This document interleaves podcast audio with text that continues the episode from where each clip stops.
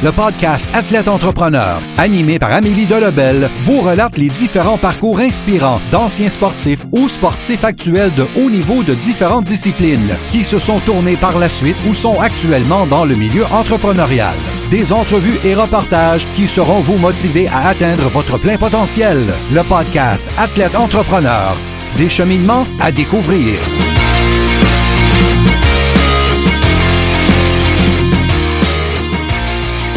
Bonjour à tous, ici votre hôtesse Amélie Delebel et je suis très heureuse de vous accueillir sur mon podcast Athlète Entrepreneur pour cet épisode 022. Athlète Entrepreneur est un podcast qui a pour but de motiver les athlètes ou anciens athlètes qui souhaitent se lancer en affaires.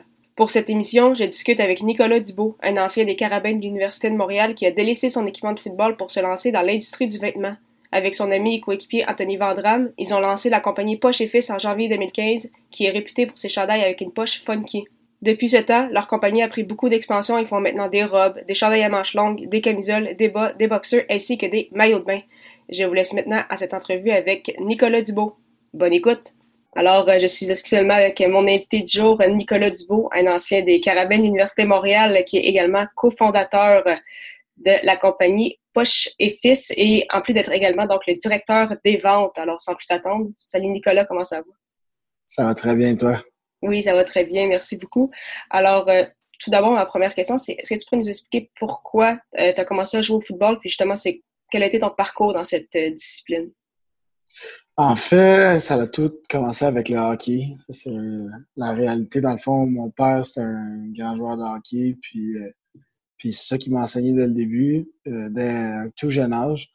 Donc, à partir de comme 3-4 ans, je commençais à patiner. Puis là, ben, le sport, le hockey étant un sport d'équipe, ça m'a mené à faire d'autres sports d'équipe. Puis euh, quand je suis rentré au secondaire à Jean Heard, euh, au collège Jean Heard, dans le fond, à Montréal, euh, j'ai tout de suite été interpellé. En fait, je, voulais essayer le football depuis longtemps. C'est un sport d'équipe, c'est un sport avec une énergie incroyable. C'est un sport très stratégique. Fait que c'est toutes des choses qui me, me rejoignaient.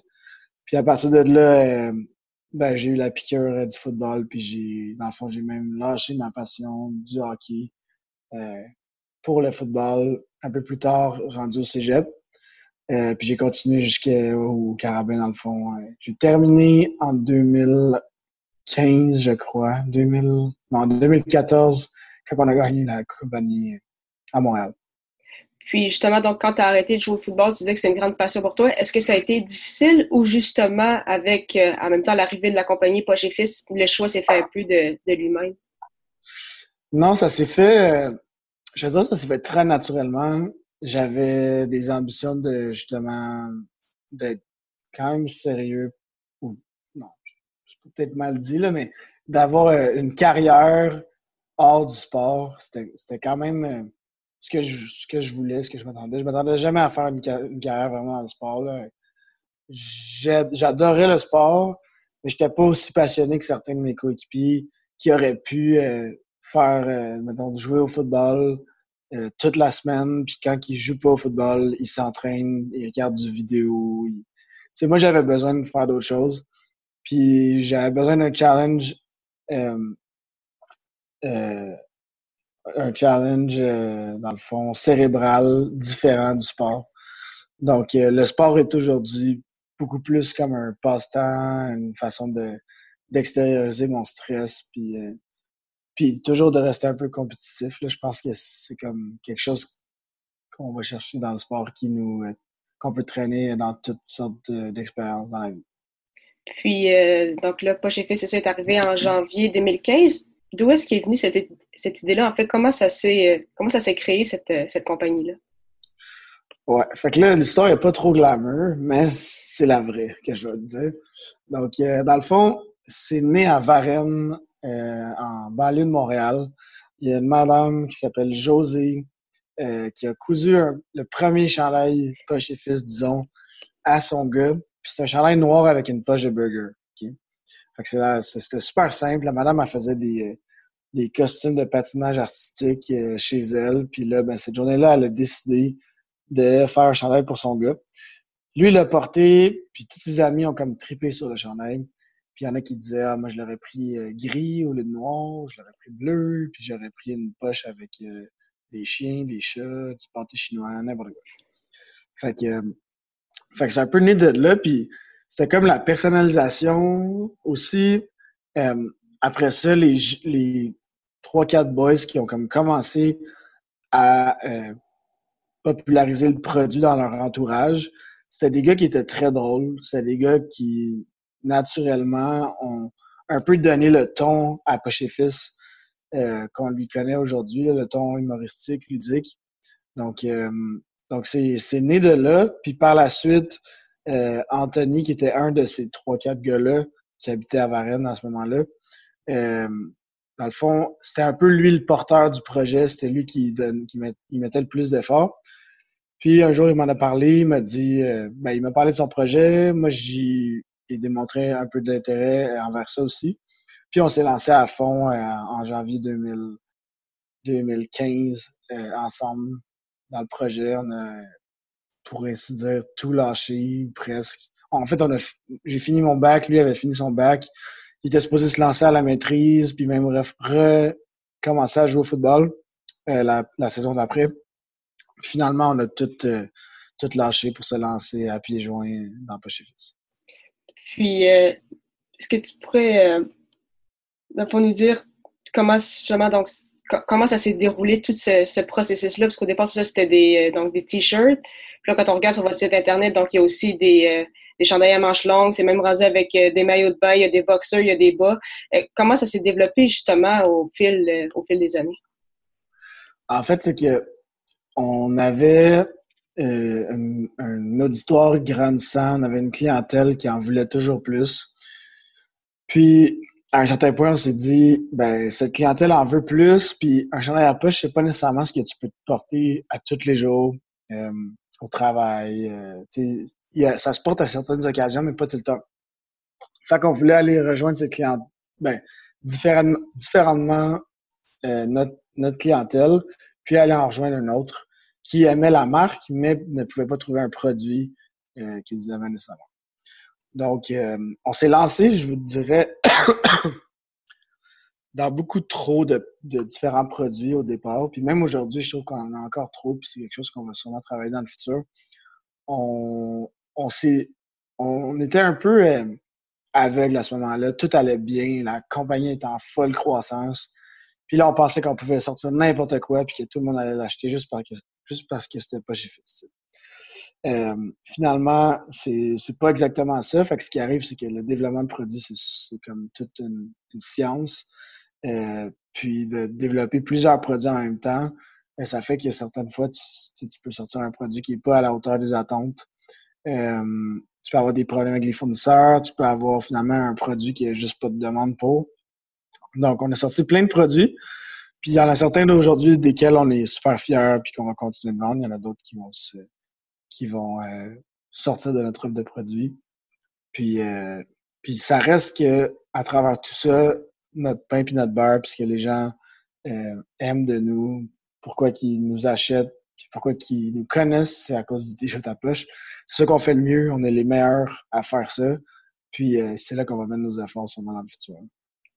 OK, donc en plus des, t-shirts, c'est quoi justement vos, objectifs pour les prochaines années? Donc, tu as dit peut-être justement de, réduire l'inventaire, vous vous concentrer sur certains produits en particulier, mais est-ce que vous pensez aussi euh, créer en fait des, euh, entreprises, euh, mettons, pas, pas, uniquement vendre sur Internet, mais vraiment avoir des magasins au Québec ou peut-être même ailleurs, ou pour le moment, vous restez plus en distribution, donc par Internet? En fait, on est déjà vendu dans plein de magasins qui ne sont pas les nôtres. Donc, on va chez Simons, on va chez Sport Expert, chez Clément, partout. Euh, à plein de places, euh, disons, au Québec pour l'instant. Euh, puis là, le, but dans les prochaines années, ça serait, par rapport à l'offre de produits, je ne m'avancerai pas. Puis on veut prendre des produits qu'on est sûr qu'on va bien faire et qui fit avec la marque.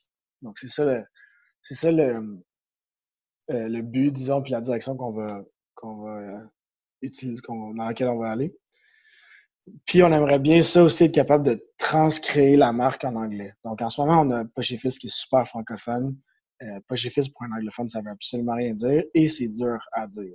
Donc, euh, ce qu'on va vouloir faire, c'est sûrement euh, trouver quelque chose de plus simple pour les anglophones, tout en gardant la même énergie de la marque. On pense que c'est là qu'il y a toute la valeur. Puis on, on pense aussi que les valeurs que la marque peut, peut partager, c'est des, des valeurs qui vont être dans tous les marchés, en fait. C'est juste qu'ils vont prendre différentes formes. Euh, nous autres, c'était pas chez Fils, c'était un peu, on se prend pas au sérieux, on veut donner une émotion positive à tout le monde qui voit soit le produit, les réseaux sociaux, le site web. Puis ça, au début, ça se traduisait par des jokes de poche. C'était simple comme ça, ça marchait super bien. On, s'est fait un peu connaître comme ça. Puis après, ça c'est plus dans, on est, on est drôle au quotidien, on se prend pas au sérieux. Puis ça, dans tous les marchés, je pense qu'il y a une place pour ça si elle n'est pas déjà prise par un joueur dans ces marchés-là. Donc, euh, ça va juste être de trouver une façon euh, d'aller rejoindre les gens avec de la même façon qu'on les a rejoints ici, mais euh, concrètement à travers d'autres allusions, d'autres références, d'autres éléments nostalgiques, d'autres trucs qui vont faire sourire les gens d'ailleurs. C'est parfait. Donc, pour terminer cette entrevue, j'aimerais te poser des, des petites questions, en fait, en rafale. Puis la première, c'est c'est quoi la chose la plus importante que le sport t'a enseigné? Je dirais que c'est l'esprit d'équipe. Parce que tout seul, ben, tu sais, j'ai toujours fait des sports d'équipe, bien que j'aime jouer au tennis aussi, tout ça, mais j'ai l'impression que la cohésion que tu peux aller chercher avec une équipe est tellement plus puissante que tout ce que tu peux faire seul. Puis, euh, sais, on n'est pas, euh, on n'est pas euh, des, des surhumains, des dieux. Là. Des fois, on a des downs. Des fois, ça va moins bien. Puis c'est le fun d'avoir d'autres gens à côté de toi pour euh, te cheer up un peu ou pour les cheer up quand ils, quand eux autres ne vont pas très bien ou vont moins bien. Fait c'est comme c'est un peu l'effet exponentiel que tu peux avoir en tant qu'équipe. puis aussi le petit, la petite, euh, petite, envie de gagner tout le temps, là, de la compétitivité, puis, puis euh, la persévérance, ça fait que aujourd'hui on n'accepte pas. En fait, on a des standards super élevés pour nous, puis on veut jamais arriver deuxième. On veut toujours être les meilleurs dans ce qu'on fait. Je pense que ça nous a un peu mené où ce qu'on est aujourd'hui. Parfait. Euh, quel est ton plus beau souvenir sportif?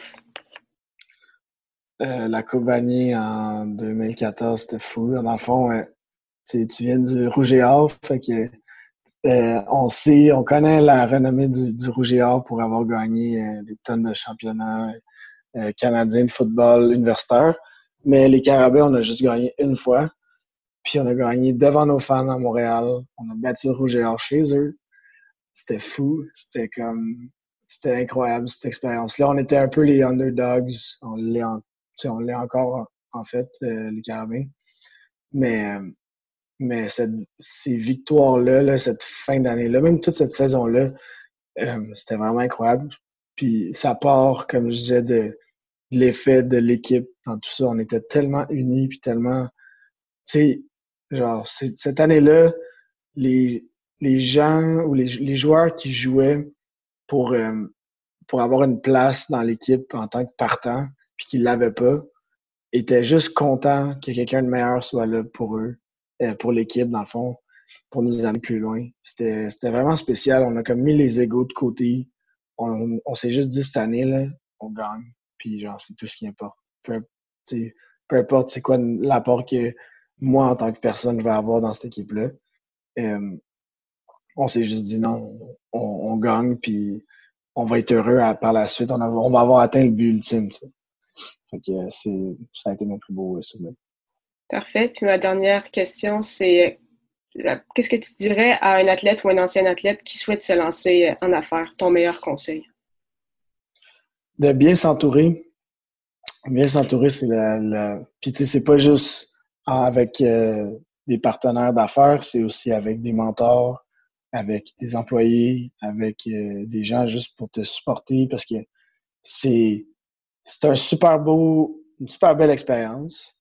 Euh, ça te fait passer à travers des montagnes russes d'émotions, ça te fait apprendre énormément. Je pense que ça peut te faire apprendre plus que d'être euh, sur le marché du travail euh, en général, euh, dans un poste junior, tout ça, parce que tu touches à tout.